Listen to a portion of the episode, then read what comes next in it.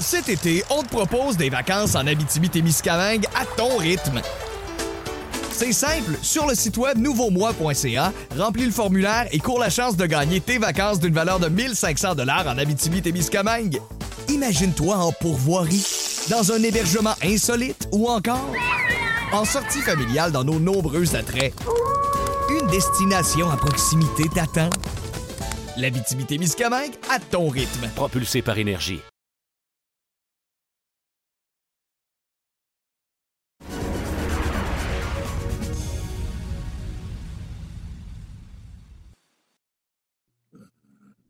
Bonjour à tous et bienvenue à Loin de sans foot. Olivier Bratt avec vous en compagnie de Jean Gounel et Sidney Faux pour revenir sur une semaine extrêmement chargée depuis notre dernière émission. Extrêmement chargée des deux côtés de l'Atlantique parce que de ce côté-ci, ben, il y a les troupes de Wilfred Nancy qui ont échappé, ben oui, un autre match face au FC Cincinnati. Impossible à battre cette équipe-là. Il y a quelque chose de magique en Ohio ou chez les hommes de l'Ohio.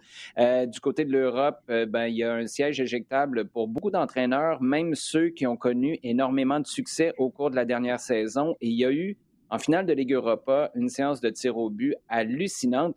On va en parler. On répondra également à vos questions lors de nos sujets chauds. Mais d'abord, les gars, comment ça va? Très bien. Ça va, merci. Bonne, euh, bonne grosse semaine, comme tu as dit. Euh, oui, euh, bonne grosse semaine. Je ne sais pas si Wilfred Nancy te dirait la même chose. Il dirait grosse semaine, bonne, peut-être que ça, c'est un qualificatif qu'on évacuerait. Commençons d'abord avec ça. On va y aller avec notre segment à domicile, puis cette défaite 2 à 1 face au FC Cincinnati. Je fais des blagues, là, mais euh, Cincinnati sont à quoi? Ils sont à 11 victoires jusqu'à maintenant Mm-hmm. dans leur histoire en MLS en deux saisons et des poussières. Il y a trois de ces victoires-là qui sont venues face, euh, face au, CF Montréal. Euh, qu'est-ce qui se passe? Je ne veux pas juste me concentrer sur ce match-là, mais qu'est-ce qui se passe avec les hommes de Wilfrid Nancy? Parce qu'on a l'impression qu'on rentre souvent à la pause dans un très bon état d'esprit, avec 45 minutes qui ont été très souvent solides, pour ne pas dire très bonnes en première mi-temps, et en deuxième, ça tend à se gâcher. Oui, l'affiche du, du CF Montréal en première mi-temps, c'est trois victoires et trois matchs nuls, euh, pour vous donner un, un, un ordre d'idée. Et puis, euh, c'est pas forcément quelque chose euh, qu'on aurait peut-être pu remarquer à, à, prime abord, euh, mais euh, on a une communauté assez passionnée. Et puis, Francis Casimiro, que je salue, a fait cette, cet exercice des deuxièmes demi du CF Montréal. Donc, ils peuvent venir tordre le cou à plusieurs idées. D'une part, on, on, est en ce moment dans une réflexion sur le système de jeu. La, la preuve est que le système de jeu et les titulaires sont les personnes qui euh, ramènent le plus de points pour l'instant, là, avant qu'il y ait des chamboulements qui arrivent plutôt vers l'heure de jeu mhm. euh, au niveau des, des, changements. Et puis il y a une autre euh, idée sur la fameuse profondeur. Euh, si à chaque fois on, on remarque que les, les, les, les changements euh, n'apportent pas les résultats escomptés et que on voit que contre Vancouver, contre Nashville, même contre Cincinnati, on est dans, dans, dans des Atlanta, on est dans des, des mi-temps qui sont des mi-temps perdantes, trois buts marqués, huit buts encaissés. il y a peut-être aussi euh, un, état des lieux à faire sur euh, l'apport euh, des, joueurs sur, le, banc. Donc c'est assez intéressant de voir ce, contraste-là. Oui, c'est un échantillon, il est assez faible, on parle de, juste six matchs, mais quand même le contraste est très marqué.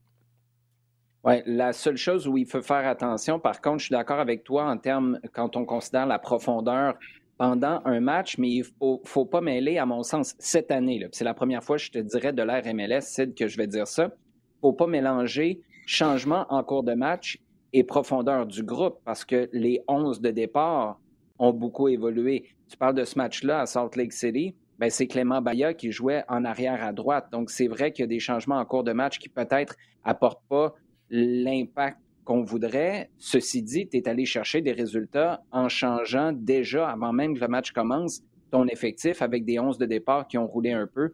Donc ça, ce sera intéressant à surveiller au fil euh, des prochaines, j'allais dire des prochaines semaines, des prochains jours, parce que ça va être le Fire de Chicago. Et après ça, ça va être quatre semaines off avant de quoi enchaîner le 23 juin avec un match face au DC United. La grande question, c'est où on va jouer ce match-là? On ne se lancera pas là-dedans tout de suite parce que j'ai l'impression qu'on pourrait avoir un débat, une discussion d'une heure ou deux. Mais Jean, je veux t'entendre, toi, sur quelque chose d'un petit peu plus large que le match face à Cincinnati. C'est le discours de Wilfrid Nancy qui dit pas trop s'en faire avec le classement. Achètes-tu ça? Euh, non, non, pas vraiment. Enfin, discours externe, ouais, discours pour nous. Ok, je comprends. Je pense qu'à l'interne, c'est pas mal plus, ça doit être pas mal plus serré, ça doit être pas mal plus relevé, euh, ça doit être pas mal plus chaud. Euh, je parle pas là d'ouvrir la boîte à gifles directement, mais je pense que ça doit être ça, doit être pas mal plus corsé dans le vestiaire. S'il y a quelques joueurs qui doivent se faire un petit peu remonter. En tout cas, je pense que ce serait le moment. Pourquoi? Parce qu'on arrive dans une séquence. On, l'a tous pas mal bien défini cette première séquence de saison qui va se terminer avec le match contre Chicago avant une trêve. Euh, il y a clairement un glissement par rapport aux deux premières rencontres. regarde, euh, regarde, euh, un match et demi dans la saison, il y avait six buts marqués. Clairement, il y a quelque chose. donc, il y a ce glissement, il y a ce glissement, et donc c'est le moment de dire, de mettre, de mettre les gars vraiment face à eux-mêmes avec un discours parce que c'est vrai qu'il était assez bon enfant, c'était assez youpi. Euh, depuis le début de la saison, on est tous contents, on est ah, qu'est-ce qu'on est content d'être une belle bande d'amis et tout. Euh, là, il y a un moment où il faut les secouer un petit peu.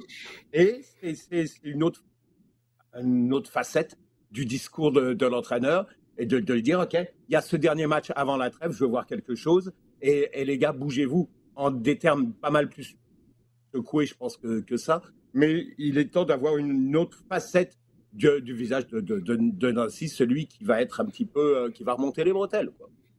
Mais vous savez quoi, les gars, j'ai l'impression que moi, je, le crois quelque part, un peu comme tu viens de le dire, qu'à l'interne, il regarde le classement, mais je pense que la frustration, c'est pas une obsession avec le classement, c'est probablement une frustration de voir où tu pourrais être si tu n'avais pas échappé les points que tu as échappés. Puis Sid, tu parles souvent de la courbe d'apprentissage. Moi, c'est là que je sens l'énervement qui était clair. Il n'a pas commencé à péter une coche après la rencontre face à Cincinnati, Wilfred Nancy, mais tu sentais qu'il bouillait en dedans. Il a dit avoir sonné euh, l'alarme à la mi-temps parce qu'il y avait une chance extraordinaire pour Romel Kyoto, à mon sens, de mettre ce match-là à l'abri parce que si tu marques juste avant la mi-temps, moi, jamais, au grand jamais, je vois Cincinnati revenir dans ce match-là. Mais c'est ça qui doit être l'irritant. Tu regardes le classement et tu te dis, hey, on pourrait tellement être plus calme, serein à l'approche d'un dernier match avant la trêve, parce qu'Olivier Renard et Wilfred Nancy remâchent ce discours-là depuis le début. C'est la progression qui nous importe et tu sens que tu es sur la bonne voie, mais tu rates des occasions, puis au final, tu passes à côté des points importants. Qu'est-ce que tu penses d'abord de l'évolution dans le discours, Sid, celui de Wilfred Nancy? Et après, peut-être un commentaire sur Romel Kyoto, parce que je veux pas être plate, et je veux pas lui jeter la pierre à lui seulement, mais c'est toi le gars qui est supposé de sauver les meubles en ce moment. Je comprends que tu vas peut-être pas marquer des buts à la Mason Toy à tous les matchs, mais là, la chance ratée en première mi-temps. Tu as beau te reprendre avec une superbe, un super travail puis une belle passe décisive à Mihailovic en deuxième, ça va jamais racheter le but que tu raté en première. Euh, effectivement, je pense que euh, c'est un peu normal que le discours de Wilfried Nancy se, se durcisse. Euh, je pense que euh, à, à, au fur et à mesure qu'il prend ses aises dans le rôle d'entraîneur chef, on va le voir s'affirmer. Et puis on a vu quelques commentaires qui étaient assez durs, si je, mais mais à la fois logiques.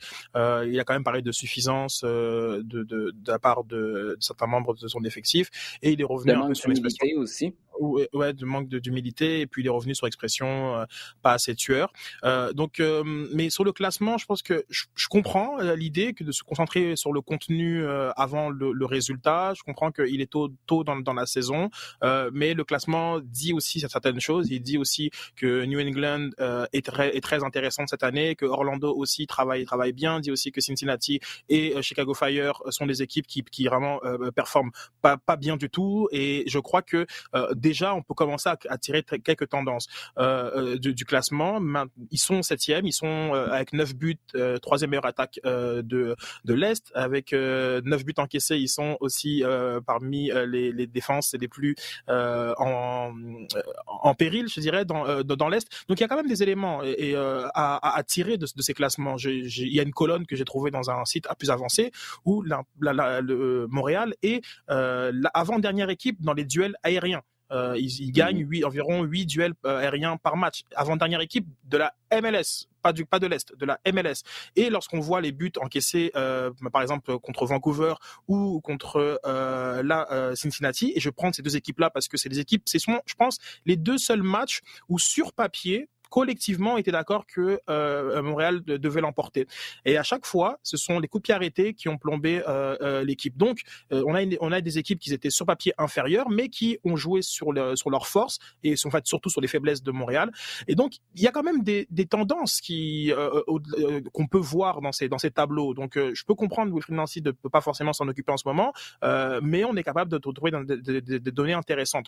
Pour Romel Kyoto, bon, on est à un but, trois passes. Ça reste le le, moteur principal de, de, l'attaque euh, montréalaise.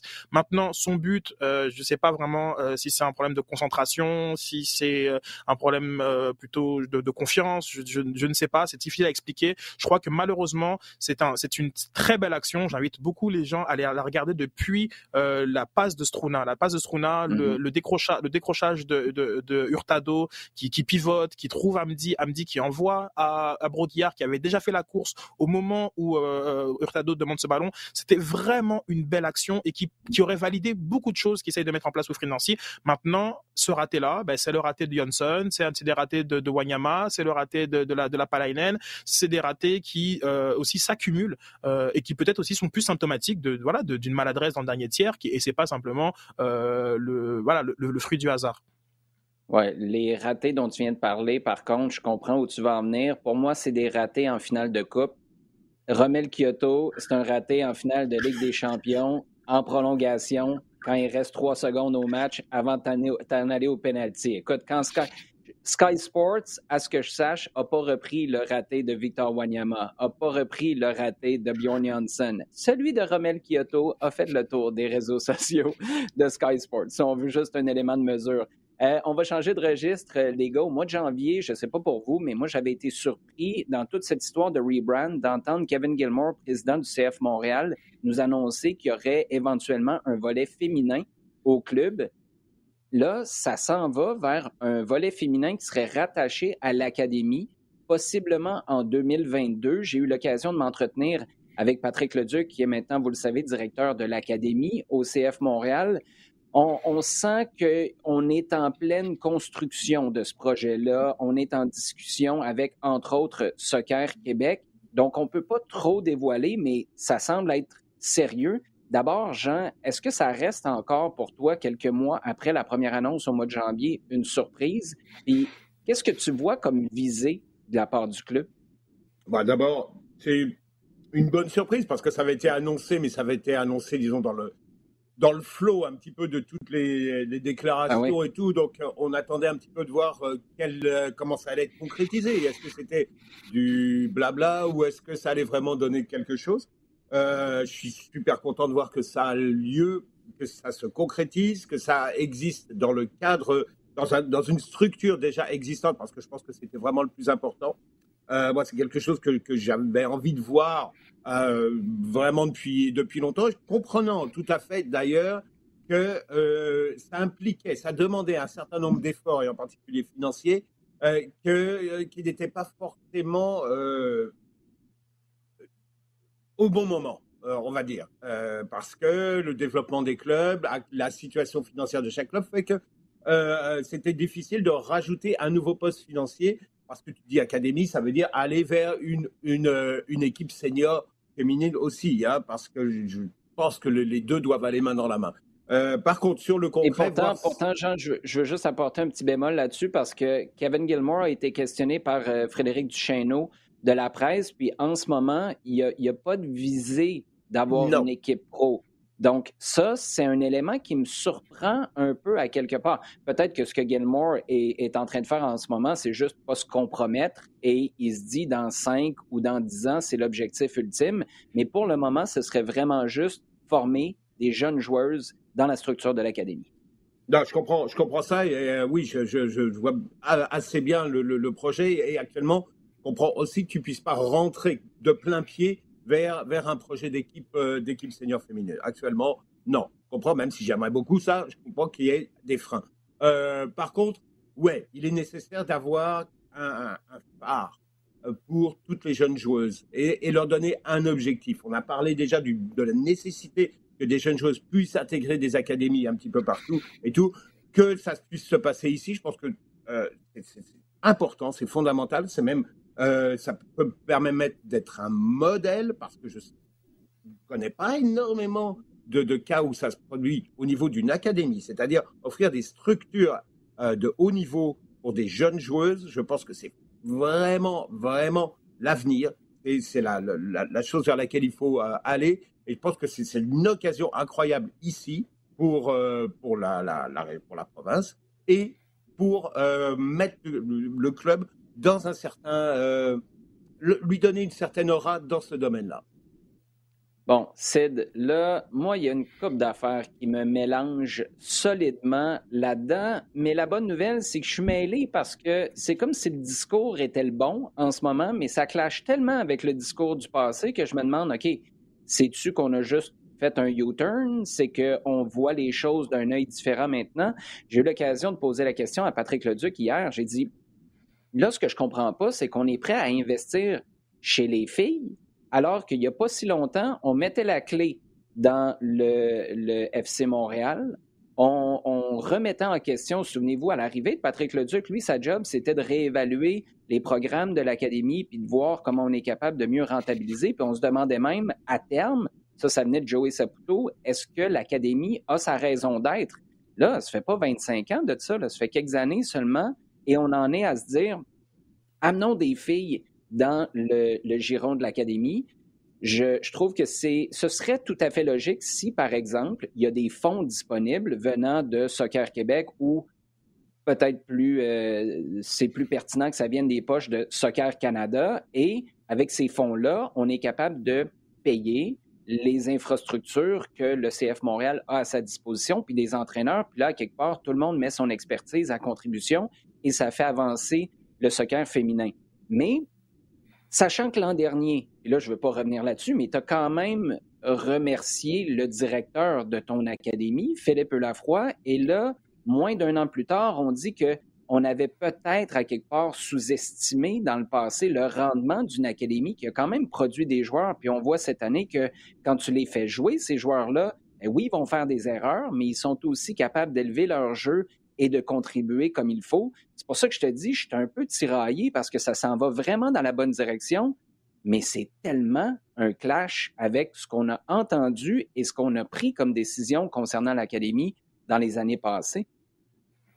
Oui, tout à fait. C'est vrai qu'il y a des décisions bah, de différentes administrations et qui parfois mis bout à bout euh, euh, ne sont ne sont pas cohérentes. Mais je distingue quand même euh, ce qui est souvent l'objet de beaucoup de discussions l'équipe, la, notion d'équipe réserve et celle d'académie. effectivement, c'est l'idée d'un tremplin pour des joueurs qui sortent d'une académie par l'équipe réserve.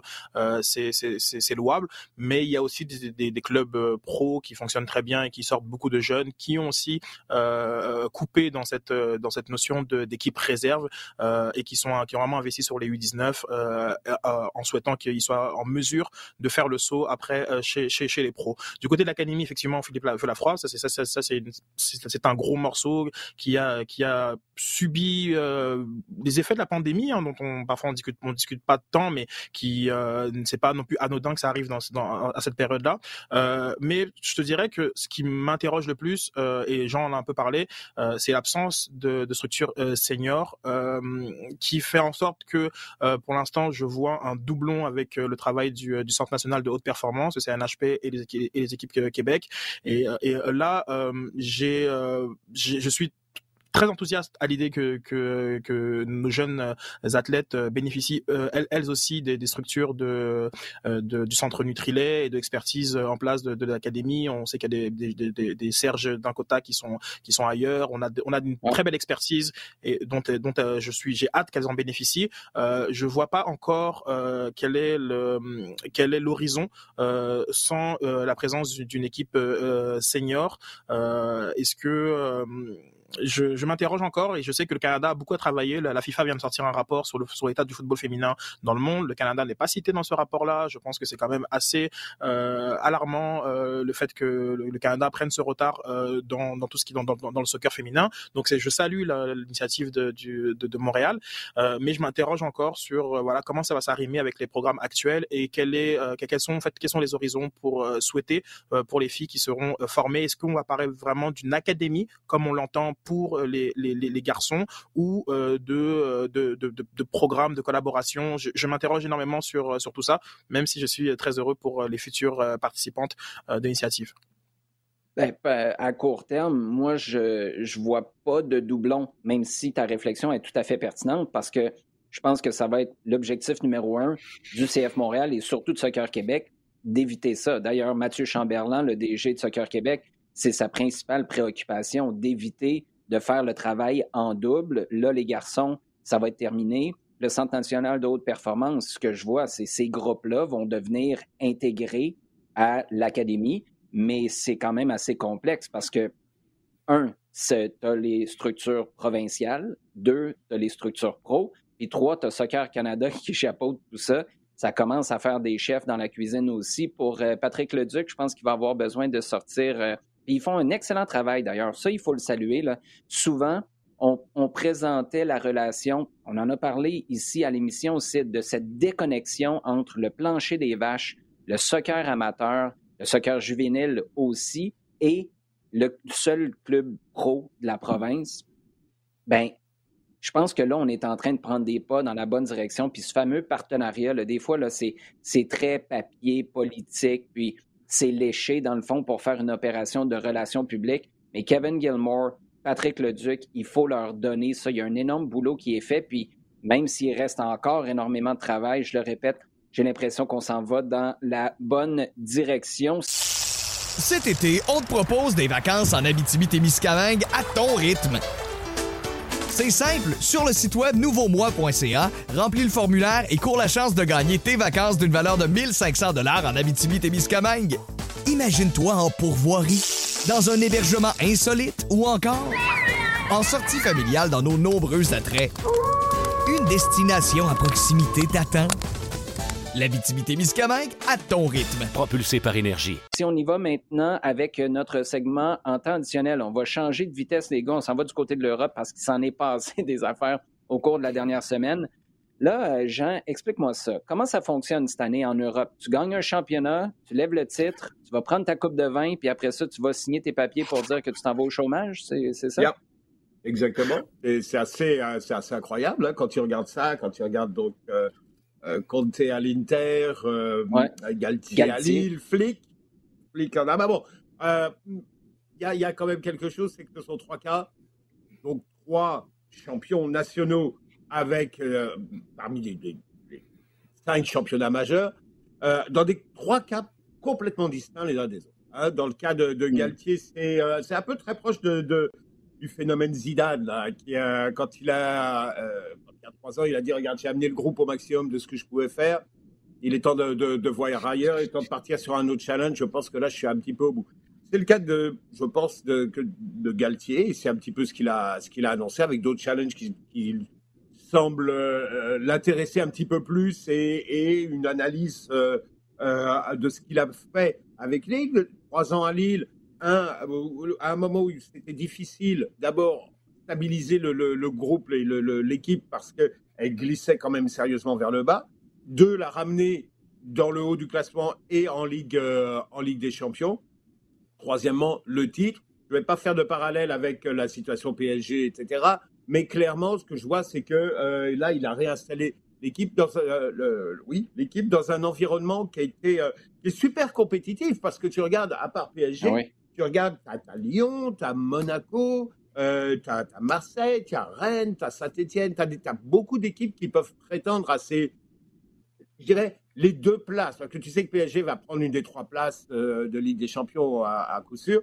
Donc il y a deux places à aller chercher. Là, ils sont allés au max, en, non seulement en prenant une des deux, mais en prenant le titre. Donc là, il est allé euh, au maximum. Dans le cas de Conte à l'Inter, champion, détrôner la Juventus, et là, d'un seul coup, on lui dit, ben, tu voudrais renforcer l'équipe. Nous, au, contraire, on pense euh, faire du vide là parce que euh, on a des gros problèmes au niveau finance et donc on, veut dégraisser sérieux. Il dit OK, là, euh, d'accord, les gars, mais moi dans ce cas-là, ça m'intéresse plus.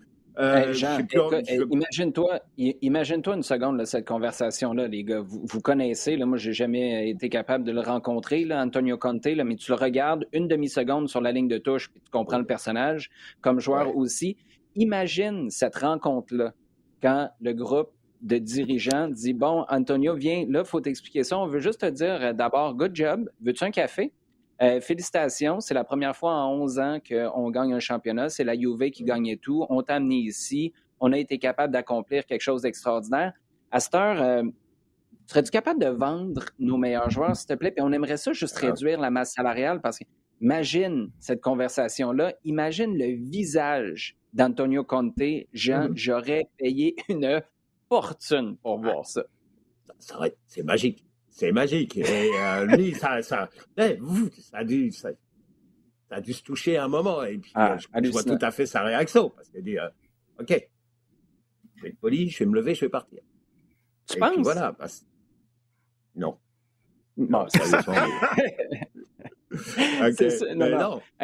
C'est sûr qu'ils ont des affaires qui ont, qui ont, bougé plus que ça. D'une perspective euh, canadienne, par contre, euh, Sid, quand tu regardes ce qui se passe euh, à Lille, chapeau à Jonathan David, John Herdman, moi, mon premier réflexe a été de penser que le sélectionneur canadien allait se dire j'ai des gars qui sont champions en Turquie, avec Kyle Aaron, Atiba Hutchinson, euh, En, Serbie avec Milan Borjan, en Écosse avec euh, Scott Arfield, euh, en Allemagne évidemment avec Alfonso Davies, en France aussi. Mais là, je vous parlais de ma discussion avec Patrick Leduc hier. Je lui ai posé la question à quel point John Herdman se frotte les mains parce que quand même, Patrick, avant son arrivée comme directeur, ben, son arrivée au CF Montréal, passait du temps avec les programmes nationaux. Patrick m'a dit quelque chose qui m'a un peu pris de court et qui m'a un peu déçu parce que je pense qu'il a peut-être raison à quelque part là-dedans. Il a dit Moi, ça m'inquiète un peu parce que ces gars-là, tu veux qu'ils aient faim. Tu veux qu'ils se repointent en équipe nationale avec le couteau entre les dents. Et là, tu as peut-être le danger de te dire Hey, j'ai accompli ce que j'avais à accomplir pour l'année. Je fais toi un petit peu, puis quand je reviens, ben, j'ai peut-être pas la même fin que j'aurais eu avoir terminé deuxième ou troisième en championnat, par exemple. Qu'est-ce que tu penses de cette situation-là, Seth? Ben, je ne me serais jamais posé la question euh, vis-à-vis de l'euro et euh, de tous leurs coéquipiers qui sont euh, sûrement internationaux européens et qui veulent remporter l'euro. Je vois pas Mais t'es à l'euro. Qualifié pour l'euro. Tu t'en vas pas jouer des matchs weird en CONCACAF, puis après ça, un match de qualif contre Haïti. Dans le fond, ce que tu es en train de dire, si tu étais dans, l'octogone, l'hexagone, appelle, ça comme tu veux, cette année, la, phase de qualification qu'il y aura pour la Coupe du Monde 2022 à l'automne en CONCACAF, là, peut-être que la question ne se pose pas, mais est-ce qu'il y a danger de prendre les matchs d'ici là d'un peu trop haut?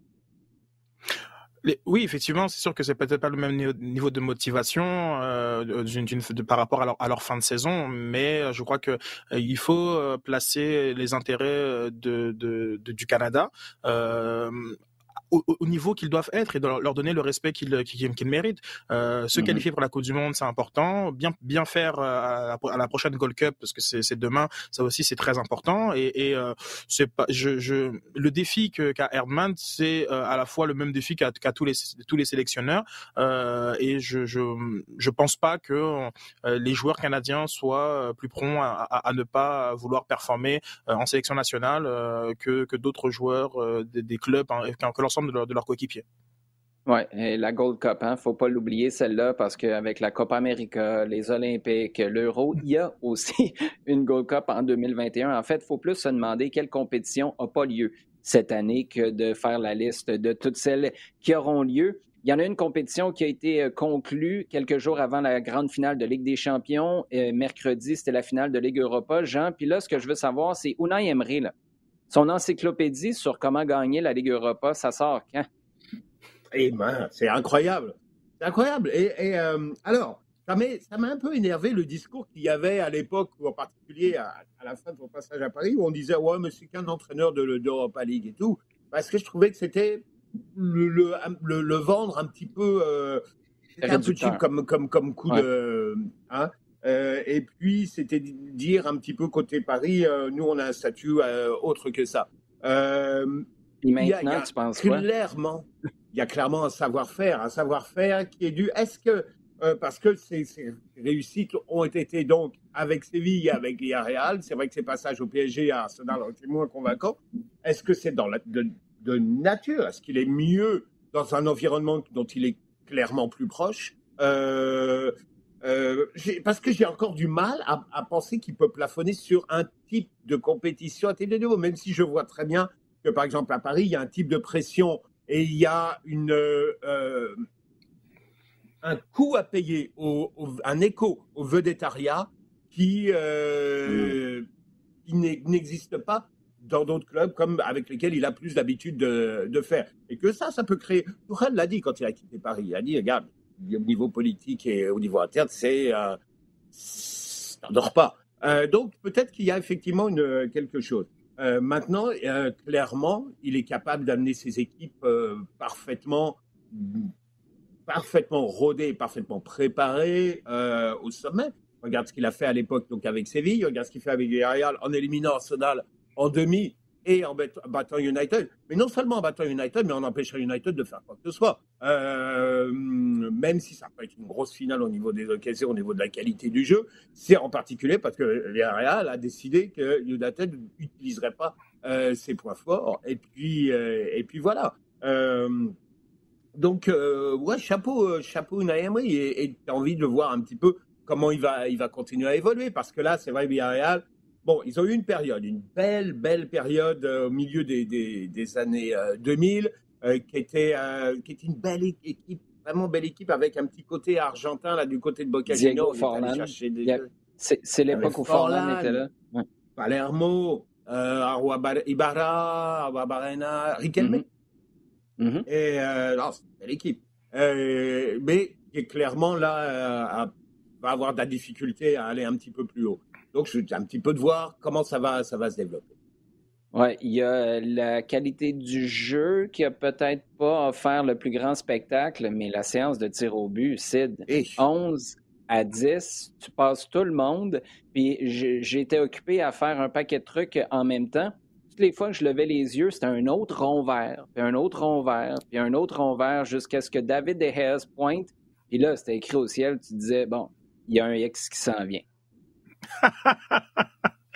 Euh, ironiquement, oui, parce que le, le, le foot a, souvent ses, ses, pieds de nez, et euh, il est vrai que euh, on ne devait pas être les seuls à penser que que David Derrea allait manquer son, son, son tir, bien que quelques joueurs qui avaient aussi des, bonnes des bonnes têtes pour être les bon allez les héros tragiques du soir moi, finalement, en fait, ce que je retiens, euh, et c'est bon, c'est un peu champ gauche, euh, mais c'est que Villarreal, c'est 50 000 habitants, donc c'est environ la mmh. taille de Mascouche, et euh, j'étais halluciné de cette information euh, qui a circulé euh, hier, de penser que Old Trafford rempli, donc avec 71 000 personnes, c'est plus gros c'est plus que, Villarreal.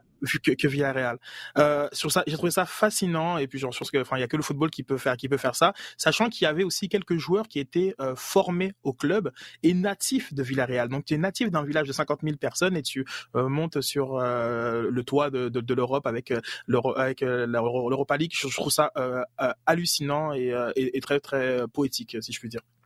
Ouais, j'ajouterais même que Old Trafford, dans un match de FA Cup contre une équipe de deuxième ordre, c'est plus que Villarreal. J'étais même pas obligé de le remplir au, complet ton stade, puis tu auras le même, le même scénario. Jean parlait de Thomas Tuchel euh, tantôt. Euh, ben, c'est lui qui va tenter de faire la barbe euh, à Pep Guardiola en fin de semaine. Qu'est-ce que tu vois, Sid, pour cette finale-là de Ligue des Champions qui s'en vient?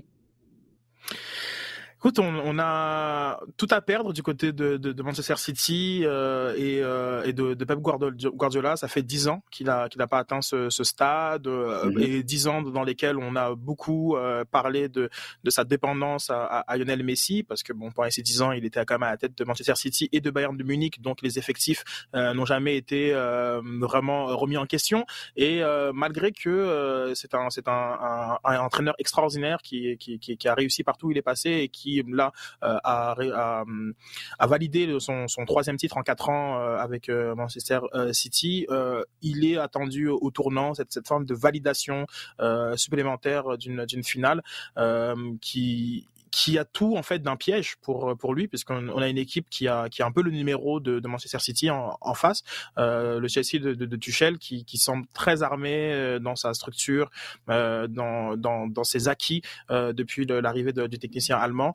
Euh, donc ce sera assez un, un, duel peut-être crispé parce que c'est c'est c'est la c'est la finale mais je le vois plus du côté euh, de Guardiola finalement, euh, même s'il y a une belle histoire d'un Tuchel qui a été euh, limogé du Paris Saint-Germain en décembre et qui a repris un groupe un peu moribond à la neuvième place et qui les a qualifiés pour avec des champions, etc. Mais je le vois du côté de, de Pep Guardiola comme vraiment J'imagine un exultoire en cas de victoire finale, euh, mais peut-être euh, voilà peut-être le début de, enfin le début, enfin la continuité d'un long chemin de croix si euh, s'il n'y arrive toujours pas depuis qu'il a quitté Barcelone.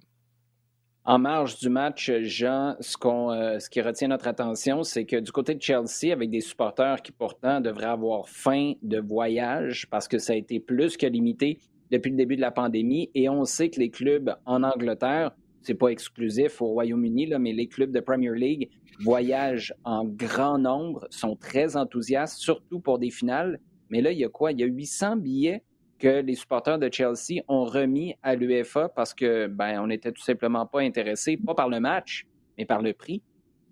Oui, voilà. Euh, c'est euh, bon, on a pu voir euh, comment les, les, les, supporters de Chelsea sont de club anglais, mais Chelsea, puisque c'est le cas dont on parle, sont capables de s'organiser. Parce qu'il y a vraiment des groupes de, qui sont extrêmement actifs, extrêmement. On l'a vu à l'époque de, de, mm-hmm. la, de, la, Super League.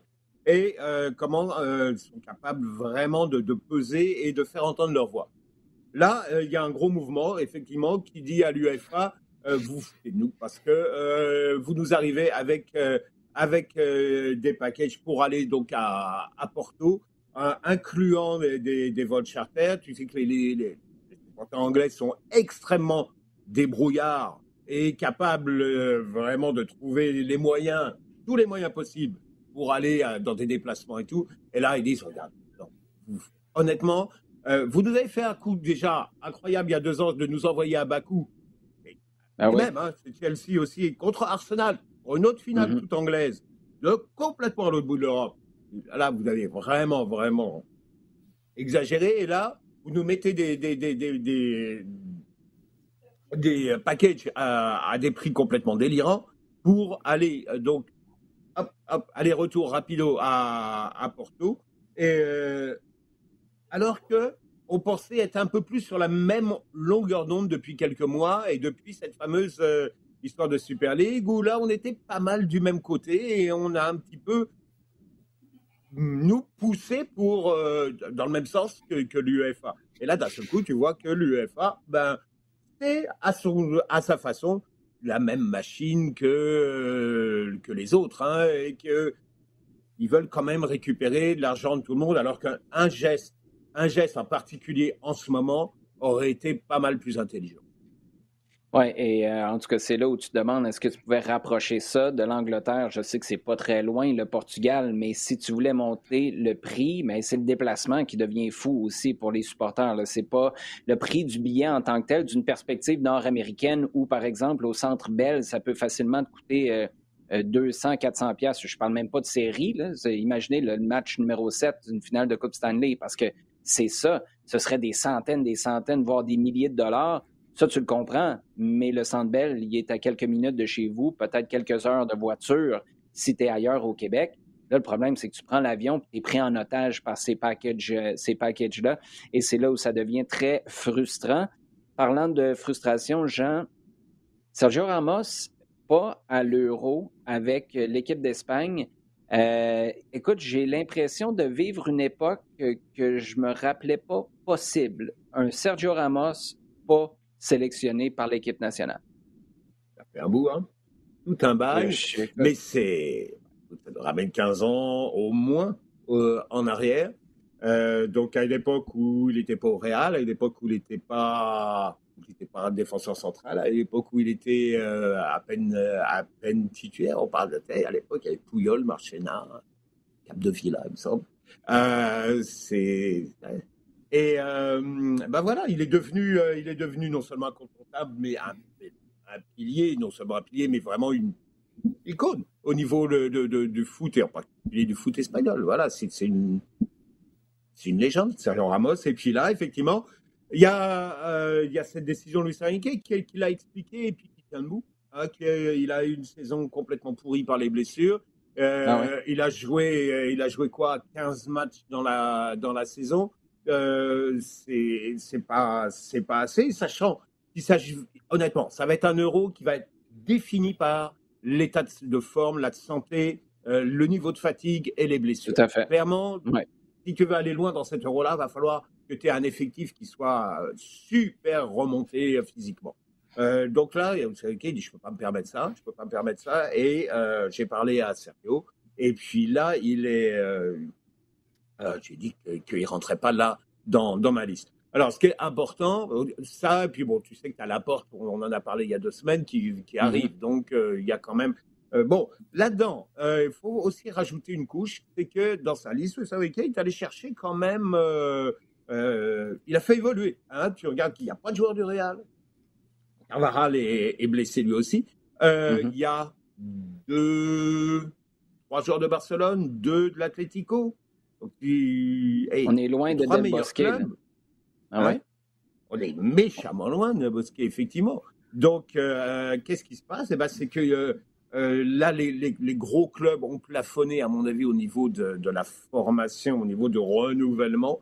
Ils sont allés un petit peu chercher partout, mais que les clubs qui, nourrir, qui nourrissent la sélection, ben maintenant, il faut aller les regarder du côté de Séville, il faut aller les, les regarder du côté de la Sociedad, de Bilbao, de, de Villarreal. Euh, et donc, euh, c'est un problème de fond qui est peut-être plus intéressant pour, euh, pour l'Espagne. Et pour Sergio Ramos, eh ben c'est, la question, c'est est-ce que c'est une question de circonstance ou est-ce que ben justement, il est temps de passer à autre chose maintenant et, et peut-être pour toute une génération. Ouais. Qui, si l'euro est remporté par l'Espagne, qui va garocher le trophée en bas de l'autobus? je ne sais pas, tu sais, mais ce serait quand même assez, assez fou euh, de la part de Luis Enrique de réussir à, à, gagner cet euro avec l'Espagne. Je, En tout cas.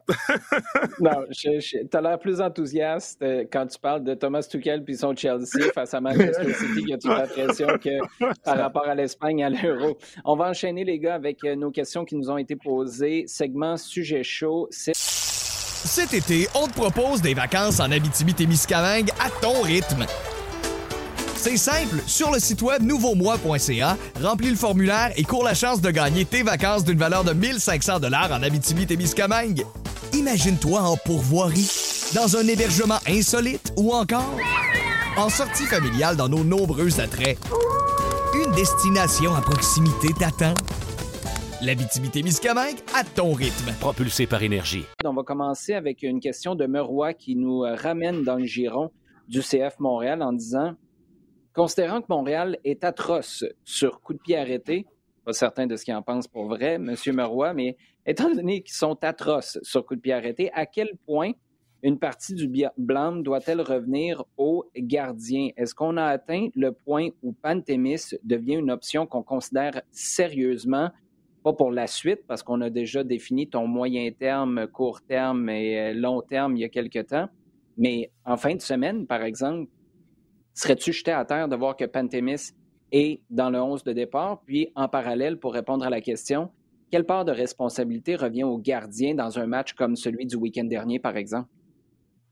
Oui, une, grosse part de responsabilité puisque euh, on sait très bien que que les coups arrêtés euh, c'est un thème récurrent qui qui qui qui revient, c'est une c'est une source de buts. Je pense que euh, bon, il y a deux pénalties mais il y a trois coups de, coups de pied arrêtés sur les cinq buts sur les neuf buts pardon que qu'encaisse Montréal, c'est c'est beaucoup et il y a des adversaires qui tantôt comme je disais qui peuvent être en difficulté dans le jeu mais qui savent que sous cette phase de jeu spécifique, ils peuvent prendre un, ascendant sur, sur Montréal. Donc Clément Diop, comme l'ensemble de, sa défense, hein, quand je parlais des, huit duels aériens, font par, fait partie du problème, genre, pas même de l'équation, du, problème, et que je suis pas comment dire affirmatif que que, Pantémis est, forcément dire la, la solution à, ce problème-là, mais je pense qu'on est à une situation où, pourquoi pas aussi euh, l'essayer. Et puis je vais pas répéter ce que j'ai dit la semaine passée sur euh, voilà sur sur ma vision de la gestion des,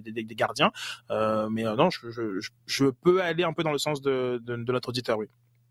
Moi, je pense que quand tu regardes ça, Wilfrid Nancy disait hier à la radio, c'est un état d'esprit des coups de pied arrêtés. Je suis tout à fait d'accord avec lui. Et c'est pas un état d'esprit qui est spécifique à un gars. Tu sais, tu peux pas dire, tu amènes un John Terry, puis tout d'un coup, euh, tout change.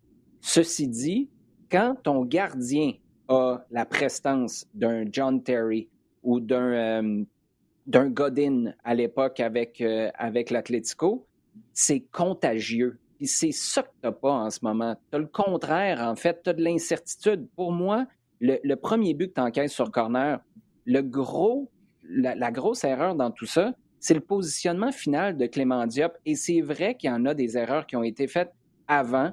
Tu dois dégager le premier ballon, tu dois le gagner. Euh, ta statistique est éloquente à ce niveau-là, c'est tu n'en gagnes pas assez de ballons dans les airs. Ça, c'est la première affaire.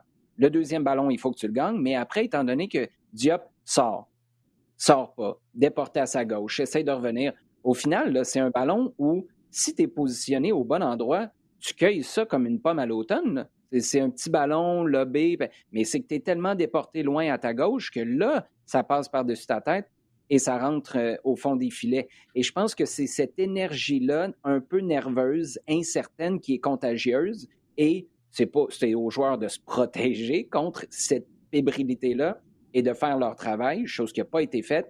Mais au final, moi, je, je serais pour donner une chance à Pantémis parce que, comme tu l'as dit, à à talent égal ou à certitude égale, je sais pas euh, pour vous, mais en ce moment, moi, je me dis, ce serait probablement aussi bien de James Pantemis ou si c'est pas aussi bien aujourd'hui, au bout d'une dizaine de matchs, il aurait probablement trouvé ses repères.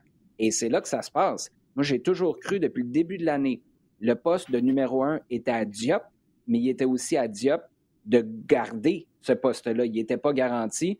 Et moi, je trouve que avec surtout ces coups de pied arrêtés-là, de rentrer une personnalité qui a peut-être le potentiel d'être plus forte. Moi, j'ai vu James Pantemis, quand il a joué son match il y a quelques semaines, enguirlander ses défenseurs à un moment donné parce qu'ils étaient mal positionnés sur un tir. S'il est capable de faire ça quand c'est juste un petit match que tu donnes comme ça, si tu lui donnes la confiance de le ramener à plusieurs reprises cette année, en train de dire qu'il faut que tu lui donnes le numéro un, mais il faut que tu lui donnes des matchs parce que moi, je vois pas de signe mm-hmm. en ce moment que Clément Diop va s'asseoir dans cette chaise-là et dire tu me tasseras jamais sur les trois, quatre, cinq prochaines saisons. Je vois juste pas ces signes-là, donc je suis d'accord avec toi.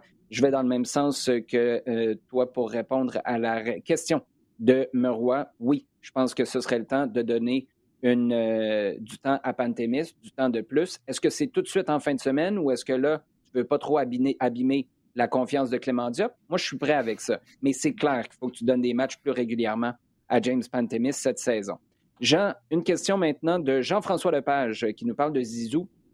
On annonce, Zidane, euh, on annonce que Zidane quitte le Real Madrid. Où crois-tu qu'il ira par la suite? Serie A, MLS, autre? Moi, je vois vraiment pas Zidane en MLS. C'est un gars qui est tellement bon pour gérer les Benzema, les Ronaldo. Je pense pas il l'a mieux démontré sur son, son deuxième règne au Real. Il est capable de construire un groupe, pas juste de maintenir quelqu'un, euh, une équipe au top. Mais euh, je le vois pas trop débarquer pour aller jouer un match à Minnesota United.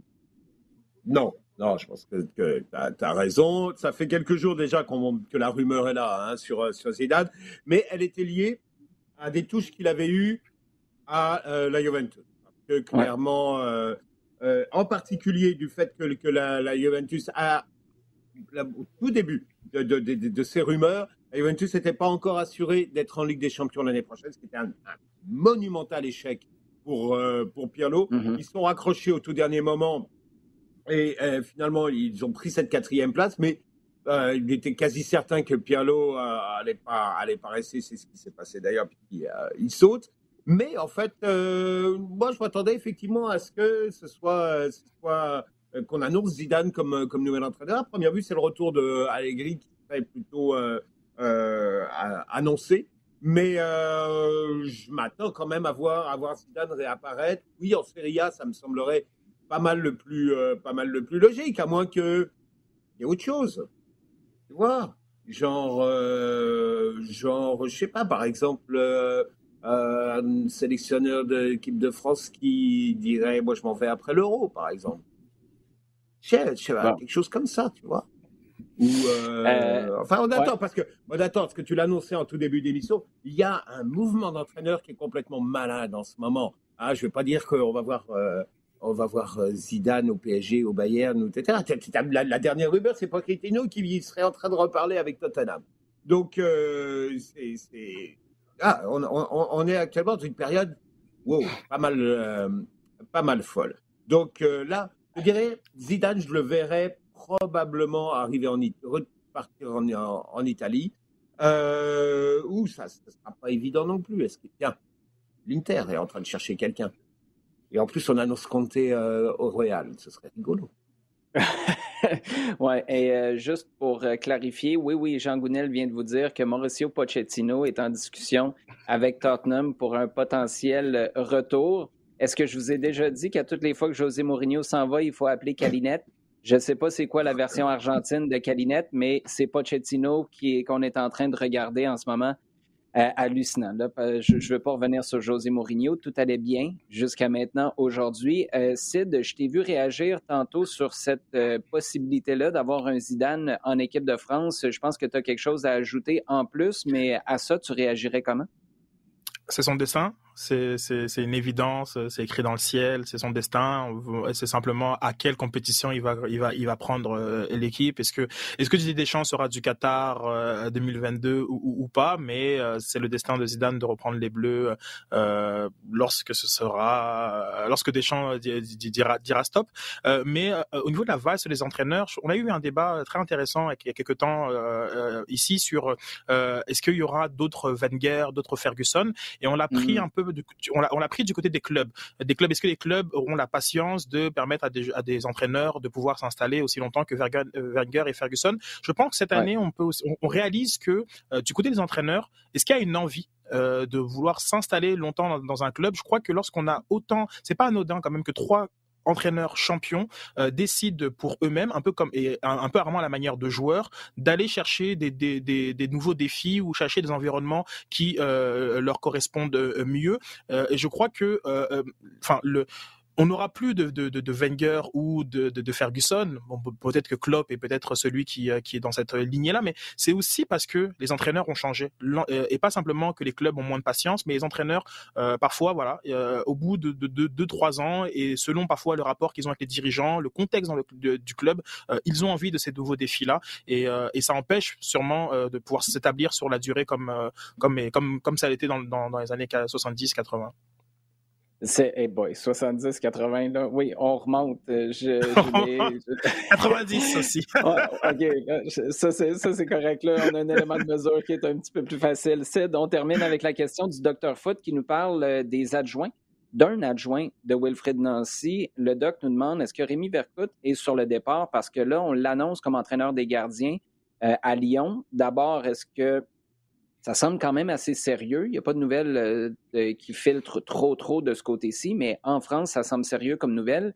Et justement, on parlait de Pantémis, de Clément Diop tout à l'heure. À quel point ce serait une perte importante ou pas pour le CF Montréal?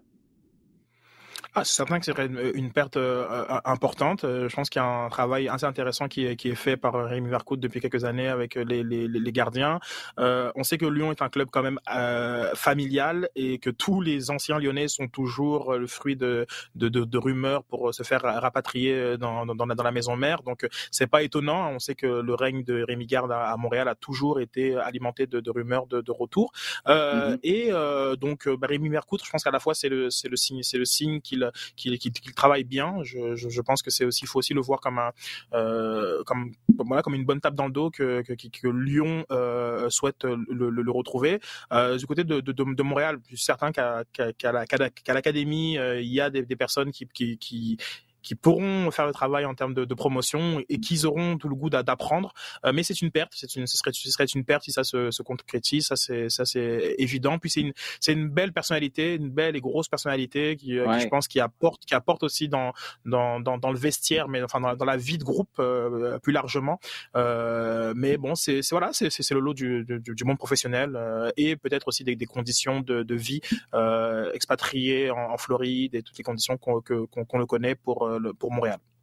Oui, moi, pour moi, ce serait une grosse perte pour trois raisons. Parce que la dernière portion de ce que tu viens de dire, moi, j'y vois un facteur très important qui ferait en sorte que ce serait intéressant de retourner à Lyon. Lyon, on comprend, mais Rémi Vercoute a décidé de rester ici lorsque Rémi Garde euh, a quitté. Puis moi, je le, je le euh, toutes les fois qu'on a discuté avec lui, principalement à la radio, tu sentais qu'il était heureux d'être là, il était enthousiaste, même s'il y avait un gros flou. Ça, c'est la première chose. C'est un gars qui s'est vite intégré à Montréal et surtout au club. Deux, c'est un gars qui croit aux jeunes gardiens. C'est quand même lui qui est là, pour que pour la première fois de l'histoire de ce club-là en MLS, on donne un match comme ça quand le gardien numéro un est disponible. On passe pas par le championnat canadien. On dit, tiens, on assume, et on donne des minutes de jeu à James Pantemis, puis on se formalise pas trop de ce que ça va faire à Clément Diop, sa confiance ou euh, sa, bonne humeur. Puis euh, la, dernière chose, c'est que c'est un gars qui est passé par là. Tu parles de promotion de l'interne à l'académie. C'est pas la même chose de te faire dire par un gars qui a joué je euh, je sais pas où ou coaché je sais pas où et un Rémi Vercoute qui te regarde dans les yeux là, puis qui dit Garde, moi, là, les coups francs, là, j'étais sur le terrain d'entraînement, puis c'était Juninho qui frappait les coups francs. Je vais t'expliquer une coupe de trucs, là, puis fais-moi confiance, je pense que tu vas en sortir gagnant. Pour ces raisons-là, je pense que ce serait une lourde perte. Est-ce que c'est insurmontable? Non. Mais euh, je pense que ça ferait, ce serait un coup quand même assez dur pour la progression des gardiens sur les deux ou trois prochaines saisons. Évidemment, c'est un dossier qu'on va surveiller avec beaucoup d'attention. Les gars, je présume que la finale de Ligue des champions est là-dedans pour euh, la prochaine semaine. Vous allez euh, surveiller quoi sur les prochains jours? Match du CF Montréal à Chicago, les vacances qui commencent, le retour de Wilfrid Nancy puis certains joueurs à Montréal, parce que là, ça va être les quatre semaines de break en bon français qui vont commencer. Jean, tu surveilles quoi? Samedi, Brentford Swansea. Le match, euh. Ah, attends, le match le plus, le plus important au monde, comme on dit. Euh, c'est le match de, de barrage qui, euh, qui, fait monter la dernière équipe, la troisième équipe en première ligue, qui lui garantit donc, il lui ouvre les portes à carrément l'entrée dans les 30 clubs les plus riches au monde et qui change complètement, qui peut changer complètement le statut d'une équipe. Et le match depuis quelques années, c'est le match, euh, de la folie. Donc, c'est à Wembley, c'est euh, Brentford d'habiter juste à côté. Euh, Swansea, c'est pour un retour en, en première ligue. C'est toujours, euh, c'est toujours malade. Et euh, ouais, ça c'est le. À part, oui, Chelsea, Chelsea, Manchester City, c'est sûr. Mais juste avant juste avant. Euh, donc, euh, je suis sûr que, que, je vais pouvoir glisser euh, les deux. Jean Gounel qui fait un peu un hipster de lui-même. Qu'est-ce que tu vas surveiller? La finale de Ligue des Champions? Non, Brentford, Swansea. moi, c'est ça mon choix. Sid, pour toi? moi, ce sera PSG Lyon. Euh, ce dimanche, c'est la finale euh, du championnat de D1 euh, à Arkema et on a peut-être pour la première fois le PSG qui a l'occasion de remporter enfin le championnat de français. donc c'est les deux équipes sont à 57-58 points, c'est assez fou la, fin de saison et tout va se jouer sur ce match-là. Donc à voir si les Parisiennes pourront détrôner l'ogre lyonnais. Les gars, j'adore ça. Vous allez jamais pour les choix faciles. C'est extraordinaire. Ça met la table pour une belle semaine. Justement, je vous en souhaite une excellente. Merci beaucoup. Toujours un plaisir de jouer avec vous, les gars. Merci. Merci à vous d'avoir été à l'écoute. On vous invite à continuer de poser vos questions. Hashtag LDSF sur Twitter. C'est des mois, on y est très actif. Donc, gênez-vous pas. Vous pouvez nous interpeller quand vous voulez. Partagez le contenu également. rds.ca barre oblique balado diffusion and Seeker, iHeartRadio.